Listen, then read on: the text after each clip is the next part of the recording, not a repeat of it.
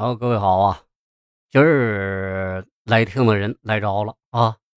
那我在一开始呢，先给大家朗诵一首诗。我朗诵完，你肯定会拍着手说：“好诗，好诗啊！”牛山四十癖，是第一癖。春叫猫儿，猫叫春，听它越叫越精神。老僧亦有猫儿意。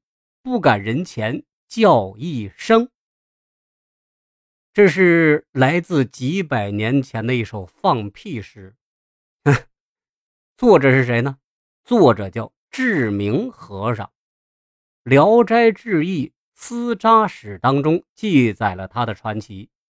牛首山一僧，名曰铁汉，又名铁史，有诗四十首，见者。无不绝倒。自履印章二，一曰混账行子，一曰老实泼皮。这个人很厉害，志明和尚。你看刚才这个这段话里头就说出他五个名字，除了这个志明之外，其他都能听啊，都听不听不得了啊，那都是人人避而远之的难听话。要知道啊，这些可都是他自己封的啊！你你像一个人，他愿意自己放屁啊，自己闻，你想想看，这个和尚也是一个十足的怪人。志明和尚传世的有四十首诗，总结到一块叫《牛山四十癖》。这个名字你听，你你就能闻到恶俗的臭味儿。然而啊，说到这个怪人，却总有独特的魅力。志明和尚他不像莫扎特热衷于在信件里谈论屎尿屁一样，他这个四十个屁不仅不臭，而且还很香，很高雅。他敢于打破世俗的秩序，在佛珠的束缚下呼喊自由，带着镣铐起舞。抛弃佛规下的小境界，追求本真理的大境界。呃，由此啊，这牛山四十屁活了啊！他不仅没有被打成诗词文化的糟粕，反而成了风俗诗界的传奇和佳话。民国文人周作人尤其喜欢啊，曾这个收藏了。志明和尚的新刻志明野狐放屁诗，把这本书啊视若珍宝，谁借都不给。那么，志明和尚的屁为啥这么香呢？先别急，我们先来看看其他的他写的一些啊，其他人写的一些放屁诗。想必大家都听过一首打油诗，小时候咱们都念叨过啊。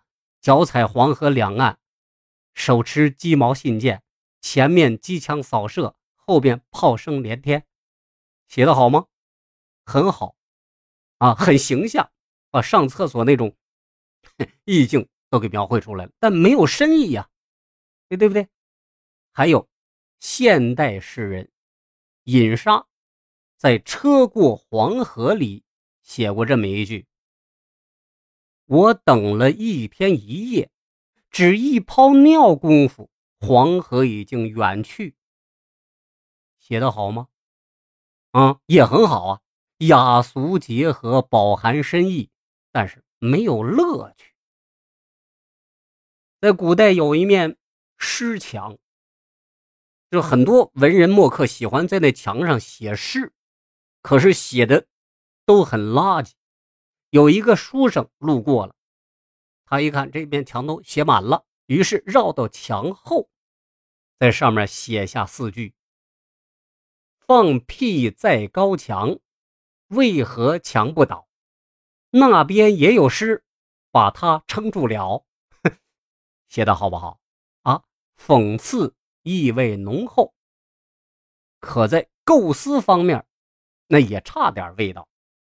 现在咱们回过头来，再来看看我们第一首啊，我一开场给大家读的那首诗：“春叫猫儿，猫叫春。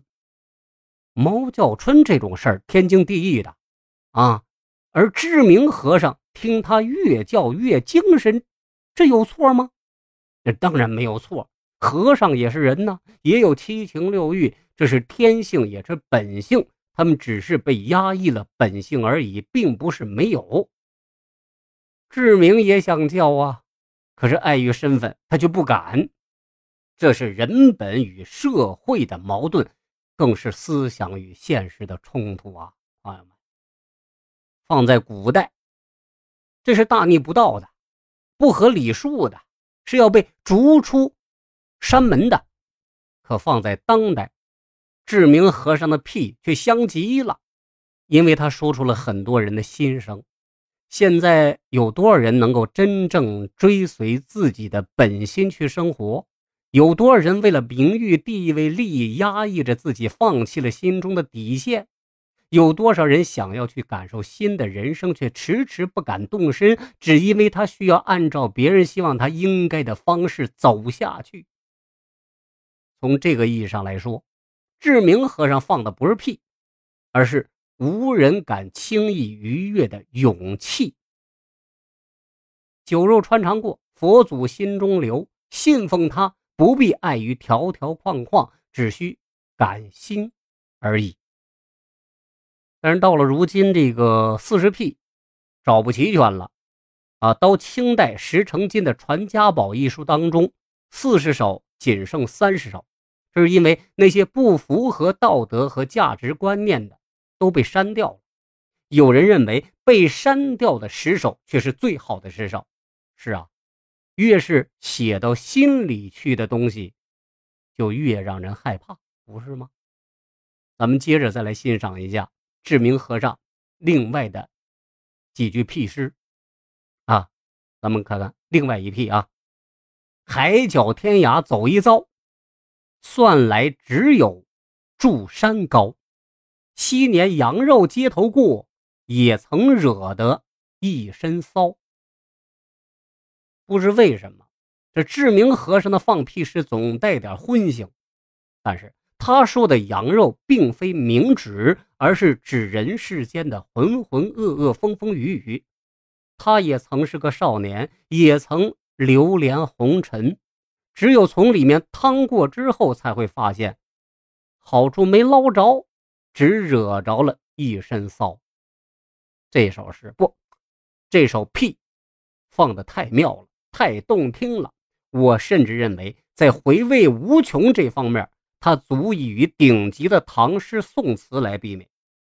最后再跟大家分享一首志明和尚的屁诗：闲看乡人着诗奇。新兴向有过河时，马儿蹩脚由他走，我只装呆总不知。看人下象棋，象能过河，马能蹩脚，这象棋下的可是闻所未闻呐。俗话说了，观棋不语真君子，落子无悔大丈夫。对人和事不妄下评论，才是君子之风。大家想想，知名和尚这看的是棋吗？他分明看的是人生。好了，今儿就聊着。